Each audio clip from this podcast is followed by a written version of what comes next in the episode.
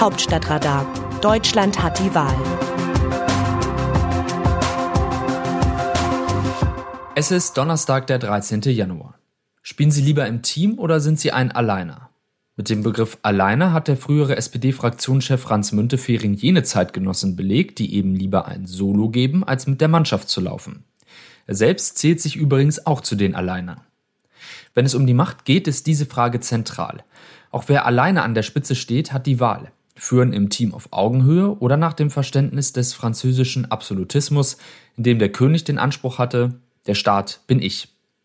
Und schon bin ich bei Friedrich Merz. Der nach aller Wahrscheinlichkeit künftige CDU-Chef steht vor der Entscheidung, ob er neben dem Partei auch nach dem Fraktionsvorsitz greifen möchte.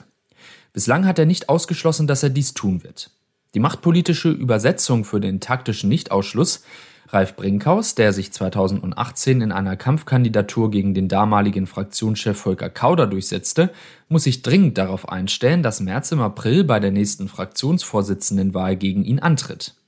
Wenn die Sache nicht schon vorher geklärt wird. Denn die Chancen von Merz sind sehr gut, dass die Fraktion ihm folgt. Sogar die CSU-Abgeordneten. Schließlich hat sich Merz zur Versöhnung mit der CSU frierend, bei einstelligen Temperaturen mit einem Janker statt Winterjacke bekleidet, mit Bayerns Regierungschef Markus Söder fotografieren lassen. Nach den Gesetzen der traditionellen Machtpolitik gehören in der Opposition Partei- und Fraktionsvorsitze in eine Hand. Immerhin hat Angela Merkel seinerzeit ihren Konkurrenten Merz für knapp 20 Jahre mit dieser Methode aus dem Feld geschlagen. Das waren andere Zeiten. Die Protestantin aus dem Osten nutzte die Methoden der katholischen West-CDU, um den Herren begreiflich zu machen, dass sie es ernst meint.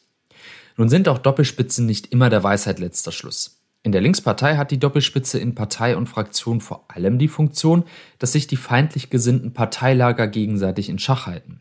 Bei den Grünen funktionierten die Doppelspitzen in den vergangenen Jahren hingegen ziemlich gut. Als Oppositionspartei waren die Grünen in der Öffentlichkeit stets vielfältig hörbar und sichtbar. Und sogar als das Verhältnis zwischen Annalena Baerbock und Robert Habeck im vergeigten Bundestagswahlkampf sehr angespannt war, hielten sie ihre Differenzen, wenn auch mühsam, aus der Öffentlichkeit raus. Die Liberalen wiederum sind mit Christian Lindner als Partei- und Fraktionschef bis zur Bundestagswahl vor allem als Christian Lindner Partei wahrgenommen worden. Überraschend gut lief es für die Sozialdemokraten, deren in einer existenziellen Krise der Partei gewählte Doppelspitze aus Saskia Esken und Norbert Walter Borjans zunächst belächelt und teils mit Häme überzogen wurde. Dann aber überzeugte die SPD-Führung mit einem Teamgeist, den man zuvor jahrelang nicht mehr gesehen hatte. Der positive Spirit hält bis heute an. Zurück zur Union. Aus Sicht von Merz gibt es gute Gründe, Brinkhaus vom Fraktionsvorsitz zu verdrängen.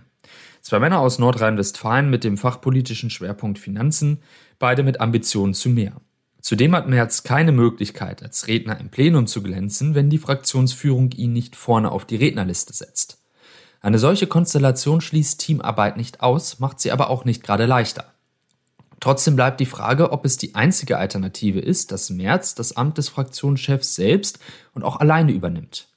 Der künftige Parteichef hätte die Chance, der Fraktion die Wahl einer Kandidatin vorzuschlagen oder sich selbst in einem gemischten Doppel an der Spitze der Unionsfraktion zu empfehlen. Die parteiinterne Macht mag mit der klassischen Lösung des Oppositionsführers leichter zu sein. Für die Streitkraft nach außen ist Vielfalt hilfreicher. Eine solche Wirkung wird aber nicht durch das Amt einer neuen Vizegeneralsekretärin zu erzielen sein, wie es Merz einrichten möchte. Da braucht es Wumms von Persönlichkeiten, die echten Einfluss haben der Opposition hängt dieser an den Ämtern der Partei- und Fraktionsvorsitzenden oder kommt über die Regierungsführung in den Ländern. Aus dem Wörterbuch Politsprech Deutsch. Ich jedenfalls halte sie für notwendig und werde mich aktiv dafür einsetzen. Olaf Scholz, Bundeskanzler. Diesen erfreulich klaren Satz sagte Olaf Scholz bei der Fragestunde am Mittwoch im Bundestag. Der Haken an der Sache, auch auf mehrfache Nachfrage verschiedener Unionsabgeordneter ließ sich Scholz nicht dazu bewegen, auch nur ansatzweise zu erklären, wie sein aktiver Einsatz für eine Impfpflicht aussehen wird und wie diese nach seinen Plänen ausgestaltet sein soll. Die Aussage des Kanzlers suggeriert also mehr Tatkraft, als bei seinem Streben nach einer Impfpflicht tatsächlich vorhanden ist. Wie sehen die Demoskopen die Stimmung im Land? Zum Jahresbeginn gibt es bei den Parteipräferenzen leichte Bewegung. Während die SPD nach den aktuellen Daten des Meinungsforschungsinstituts Forsa einen Prozentpunkt verliert, kann die Union in gleicher Größenordnung zulegen, sodass nun beide Parteien bei 25 Prozent taxieren. Corona bleibt das dominante Thema im öffentlichen Interesse. Die Stimmung gegenüber der heiß debattierten Impfpflicht ist eher positiv. 70 Prozent der Bürgerinnen und Bürger sind laut Forsa dafür.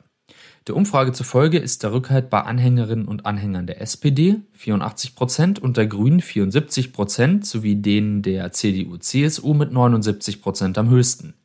Überwiegend negativ gegenüber einer Impfpflicht sind FDP-Anhängerinnen und Anhänger mit 57 Prozent sowie der AfD mit 89 Prozent. Das Autorenteam dieses Newsletters meldet sich am Samstag wieder, dann berichtet meine Kollegin Christina Dutz. Text Eva Quadbeck, am Mikrofon Dennis Pütze.